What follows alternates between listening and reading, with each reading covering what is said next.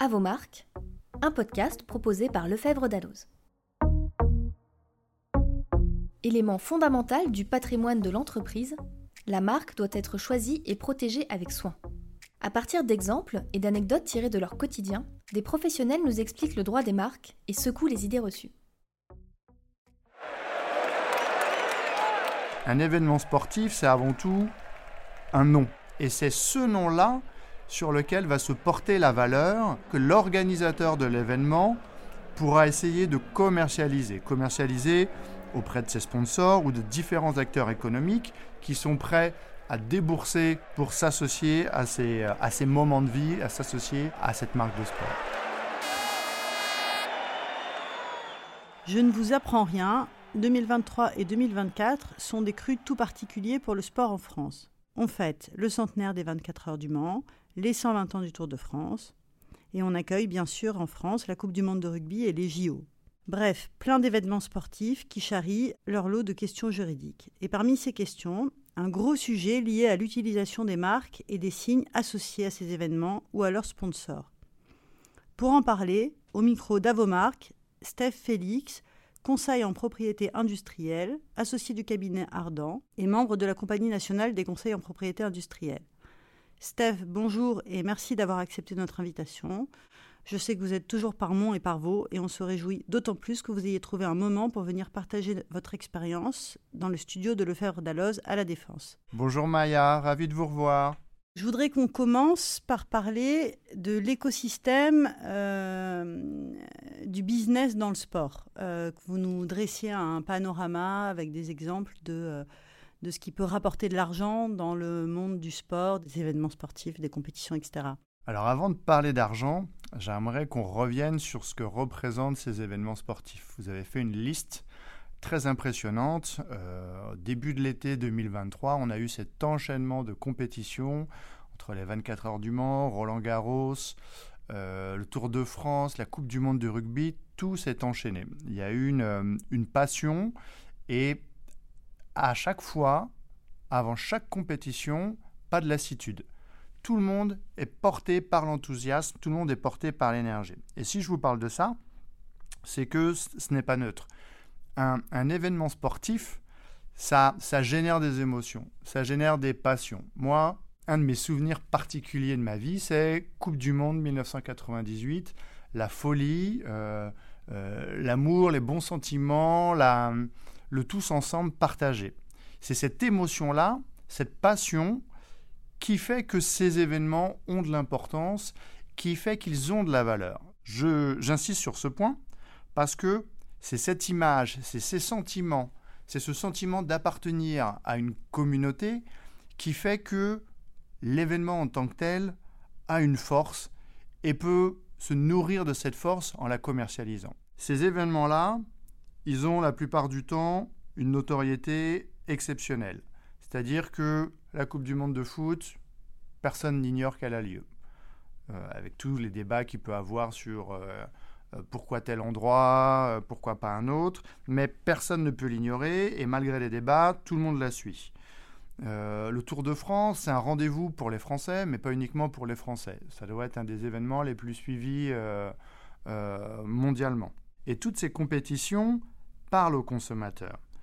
En plus de la notoriété exceptionnelle de l'événement, ils ont une image extrêmement positive, qui est excellente.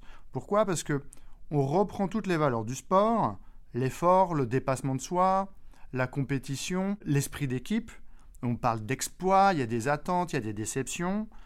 Tout ça crée une sorte de tourbillon de sentiments. Donc certaines marques trouveront un intérêt d'associer leur image, d'associer leur nom, leur marque à ces marques de sport pour essayer de capter, de s'attirer euh, ce, cette petite bribe d'émotion générée par l'événement en, tant que tel.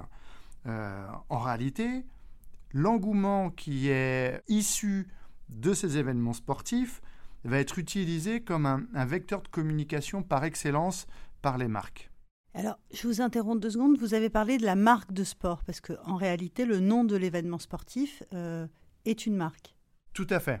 Vous avez absolument raison. L'idée, je parle de marque de sport, quand je, prends un peu de hauteur. Un événement sportif, c'est avant tout un nom. Quand je vous parle du Tour, vous savez de quoi il s'agit. Quand je vous parle de la Coupe du Monde, la plupart du temps, j'ai même pas besoin de préciser de quel sport il s'agit. Donc, c'est sous ce nom-là que l'événement sera connu. Et c'est ce nom-là sur lequel va se porter la valeur que l'événement, que l'organisateur de l'événement pourra essayer de commercialiser. Commercialiser auprès de ses sponsors ou de différents acteurs économiques qui sont prêts à débourser des sommes importantes parfois. Bien évidemment, plus l'événement est important, plus les sommes sont colossales pour s'associer à ces, à ces moments de vie, à s'associer à, cette marque de sport. Vous avez des exemples de sommes, par exemple? C'est malheureusement confidentiel. J'ai, j'ai, euh, j'ai quelques clients qui travaillent dans l'industrie du sport. Euh, il m'est bien évidemment interdit de divulguer le montant que paye le sponsor premium pour associer son nom à la course. Donc, bien évidemment, le scope géographique va déterminer euh, les sommes, mais on parle facilement pour un événement mondial de plusieurs millions d'euros par an. Et donc concrètement, euh, quelle forme prennent ces échanges économiques C'est quel type de contrat? Qui euh, conclut quoi? Avec qui Il y a plusieurs leviers. Le premier levier, c'est bien évidemment l'organisation de l'événement lui-même. On remplit un stade, on remplit une enceinte, on vend à manger et à boire aux spectateurs. Tout ça, ça, fournit une ressource non négligeable, surtout que les enceintes sont de plus en plus grandes, donc c'est d'autant plus important euh, de chouchouter et d'organiser tous les services sur place pour les spectateurs. C'est le premier point. Donc deuxième levier pour les événements sportifs, c'est bien évidemment la revente des droits de télédiffusion de leur événement. Euh, revente à destination des chaînes de télé, qui est le, réflexe numéro un, mes chaînes de télévision qui sont aujourd'hui concurrencées par toutes les plateformes de streaming. On peut parler de Netflix, on peut parler d'Amazon, qui non seulement diffusent la course en tant que telle, en temps réel, mais également produisent du contenu sur les à côté. Sur la F1, par exemple, il y a eu un reportage, il y a eu deux saisons sur les à côté où tout est un peu scénarisé et c'est passionnant, ça a eu un vrai succès. Donc toutes les compétitions sont sujettes à ces productions audiovisuelles parallèles. Mais tout est payant, c'est-à-dire euh, quand Amazon fait un reportage sur les à côté, Amazon verse des droits à l'organisateur euh, de la course automobile ou... Exactement, c'est un point dont on pourra discuter plus tard, c'est le monopole de l'organisateur d'événements sportifs, en France du moins. C'est un monopole consacré euh, particulièrement en France. Mais l'idée reste la même. L'organisateur de l'événement sportif a des droits a les droits sur l'image de son événement. Si un tiers, un partenaire, veut commercialiser un produit en service en rapport avec cet événement, ça se finance. Ça doit nécessairement recueillir l'autorisation de l'organisateur et, euh, des redevances. Des redevances qui peuvent s'avérer extrêmement élevées. Ok, donc on a la, rediffusion, enfin les droits de, diffusion. Euh, et puis quel, autre levier euh le, plus, le plus classique, celui auquel on pense tous, c'est le sponsoring. Sponsoring qui peut avoir plusieurs faces. La face classique, c'est énorme visibilité, que ça soit dans l'enceinte, dans le stade. Sur la ligne d'arrivée, on met en gros la marque premium du sponsor. Euh, sur les à côté du stade, on fait défiler sans cesse la marque du, du sponsor ou des sponsors. Également, avant le début d'un match, les clips vidéo euh, rappellent qui est le sponsor. L'idée, c'est de donner une maximum de visibilité à ce partenaire qui est particulier puisque ce sera le sponsor premium. Je parle de sponsor, il y a souvent une pyramide de sponsors avec tout en haut le sponsor premium, mais à la base, tout un tas de plus petits sponsors qui auront moins de visibilité, mais quand même une visibilité euh, sectorielles en fonction du produit, euh, en fonction euh, de leur taille, en fonction du marché géographique. Tout est envisageable. Mais cette, cette stratégie de sponsoring est vraiment essentielle pour constituer une rémunération pour l'organisateur. C'est vraiment la base, payer pour donner une visibilité au sponsor. Alors, est-ce que tout est sponsor? Par exemple, est-ce que les bouteilles d'eau qu'on va servir ou de peu importe les boissons qu'on va vendre aux spectateurs dans les stands ou les est-ce que tout ça le choix de chacune de ces marques participe de cette logique-là ou pas forcément? C'est un type de sponsoring, vous avez raison. La, la différence près que tous ces produits de consommation peuvent être fournis par des sponsors fournisseurs.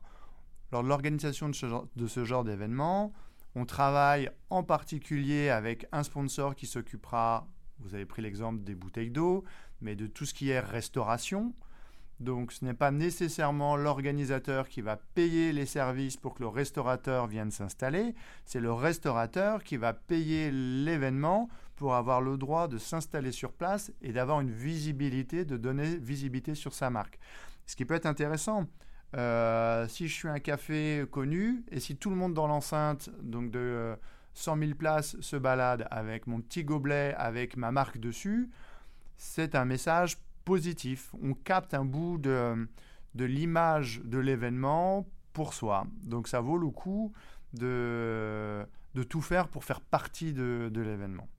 Alors ça c'est un, sujet qu'on abordera mieux dans, un deuxième épisode euh, consacré aux, violations de, tous ces accords-là. Mais est-ce qu'on peut imaginer qu'un joueur euh, de foot, par exemple, euh, au cours d'une compétition de foot ou un joueur de tennis à Roland Garros, se fasse le sponsor, enfin en tout cas promeuve une autre marque que celle qui est sponsor officiel de l'événement ou, de son équipe. Enfin.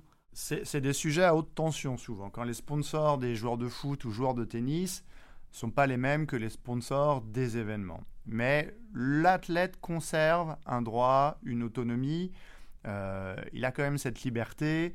Euh, de pouvoir utiliser euh, les marques de son, choix pour ses chaussures ou pour, ou pour ses raquettes ou, pour tout équipement qu'il veut. À certains moments, quand l'athlète signe son engagement pour participer à l'événement, il est possible contractuellement de cadrer au maximum la visibilité donnée aux partenaires du sportif. C'est-à-dire que euh, d'accord, il a des chaussures qui sont Nike et l'événement est organisé par Adidas. C'est pas pour autant qu'il est censé venir avec euh, trois drapeaux Nike, un bandeau Nike et donner une visibilité qui ne serait pas normale par rapport à ses contrats individuels. D'accord, donc ça c'est le sponsoring. Et alors il y a aussi la licence, non? Exactement, c'est un gros levier de développement la licence. C'est un travail de tous les jours. La licence, c'est permettre à une marque d'utiliser son nom pour développer ses propres produits. On pense classiquement aux licences euh, d'habillement, aux licences de chaussures. Si par exemple je suis euh, euh, la NBA, je vais penser tout de suite à donner une licence pour les ballons de basket. C'est-à-dire que les plus grandes marques de basket voudront s'associer à mon nom, à la NBA, pour apposer NBA sur les ballons, puisque un ballon NBA se vendra mieux euh, qu'un ballon sans autre mention euh, spéciale. Et ça, ça peut se décliner pour tous les sports. Un vélo Tour de France, de l'huile de moteur euh, Le Mans, on peut décliner comme ça à l'infini. L'idée pour la marque de l'événement sportif, c'est d'arriver à se décliner au maximum pour générer un maximum de revenus quand je dis dégager du revenu, c'est pas uniquement euh, dans le but de, s'enrichir. Toute cette, rémunération, toutes ces ressources servent au fonctionnement de l'événement, servent à le construire, à le structurer, à le faire grandir. C'est vraiment un point sur lequel j'insiste, parce qu'on n'est pas dans une démarche systématique de, euh, faire du cash. Il y a hum, derrière d'autres d'autres ambitions. Parfois, les organisateurs peuvent être des associations. On n'est pas toujours sur des missions à but euh, lucratif. Je me demandais euh, s'il y avait des, moyens de calculer euh, les sommes versées, par exemple, par le sponsor. Ou à la télé, il y a le, le spot télé, le spot de publicité à un prix qu'on calcule en fonction de la mesure d'audience. Tout ça est très euh, calibré. Euh, est-ce que c'est pareil pour... Alors la plupart du temps, ça fait l'objet de contrats confidentiels. Donc Il n'y a il n'y a pas un catalogue qui exprime, qui détaille le prix pour chaque compétition du sponsor premium. C'est du gré à gré. Ça se négocie. Ça se négocie en fonction de quoi? Rien de très surprenant, en fonction de l'aura de l'événement, euh, en fonction des territoires sur lesquels l'événement est connu. Si on a affaire euh, à, aux 24 heures du Mans ou à Roland Garros, ça aura plus d'impact qu'une course de caisse à savon ou de course en sac. C'est beaucoup de critères à appliquer pour la compétition sportive, pour être capable d'argumenter auprès de ses sponsors pour justifier sa visibilité. Donc les réseaux sociaux sont essentiels, la diffusion de l'événement et le nombre de spectateurs pays par pays est essentiel, quelle cible de spectateurs est touchée, quels sont le nombre de personnes qui sont venues sur site, qui ont consommé, euh, leur âge, leur profession, tous ces critères sont autant d'arguments pour essayer de toucher des sponsors les plus importants possibles. Est-ce que vous avez des exemples? Par exemple, Maya, quand je vous dis Roland Garros, vous pensez à quelle marque? BNP. Exactement. BNP est affiché partout. Euh, on ne peut pas passer à côté. Donc ça fait euh, partie des sponsors, j'imagine, premium de la compétition. les 24 heures du Mans. Rolex. Exactement. Le Tour de France, par exemple. Cochonou. J'ai pas regardé la liste des sponsors, mais si ça a marqué votre esprit, c'est qu'ils sont là. Moi aussi, j'ai une vision de Cochonou qui distribue euh, des saucissons euh, sur des voitures. Mais pour le maillot jaune, moi j'ai en tête le LCL qui apparaît aussi euh, clairement. La Ligue 1 pour le foot, moi qui suis aussi fan de foot, je, pense à Uber Eats. Donc c'est toutes ces associations qui montre l'intérêt de ces marques de se rattacher à l'événement. Et c'est le même phénomène qui a lieu avec le naming des stades. Toutes ces, tous ces stades, toutes ces, enceintes, ou même le nom des compétitions sportives, portent désormais un nom de marque pour que la marque bénéficie directement de l'association d'idées. Je rebondis sur Uber Eats, enfin, ça me fait penser euh, à une question que je me posais. En fait, le sponsoring, c'est... Euh, réservé aux très grosses boîtes ou ça existe euh, même pour les petites entreprises, pour des compétitions sportives moins importantes? Je pense qu'il y a, y a un lien clair entre la taille de l'événement et la taille du sponsor, du sponsor. Si vous êtes un événement qui a pour vocation à toucher le monde entier, vous aurez forcément en quête de rechercher des partenaires qui ont aussi une clientèle mondiale. Donc c'est c'est lié. Mais je pense qu'à tout niveau, on trouve des sponsors euh, à sa taille, et ce dans, tout secteur. À quand le stade euh, Lefebvre d'Alloz? Donc tous ces contrats euh, qui rapportent de l'argent, évidemment, ils sont très courus et dans leur sillage, de nombreuses entreprises essaient d'en profiter. C'est ce qu'on appelle aujourd'hui l'embouche marketing ou le marketing d'embuscade dont vous allez nous parler dans un prochain épisode à écouter très prochainement. Merci beaucoup Steve euh, d'être venu nous expliquer un peu les rouages du business et du sport, même si vous avez un peu essayé d'élever le débat, j'en ai, bien conscience. Euh, et donc je vous retrouve très bientôt pour notre podcast sur euh, l'embauche marketing. Merci beaucoup, c'est un plaisir. À vos marques vous donne rendez-vous très bientôt pour un nouvel épisode. Et d'ici là, vous pouvez compter sur le mémento droit commercial Lefebvre d'Alloz pour vous accompagner au quotidien sur vos problématiques en droit des marques.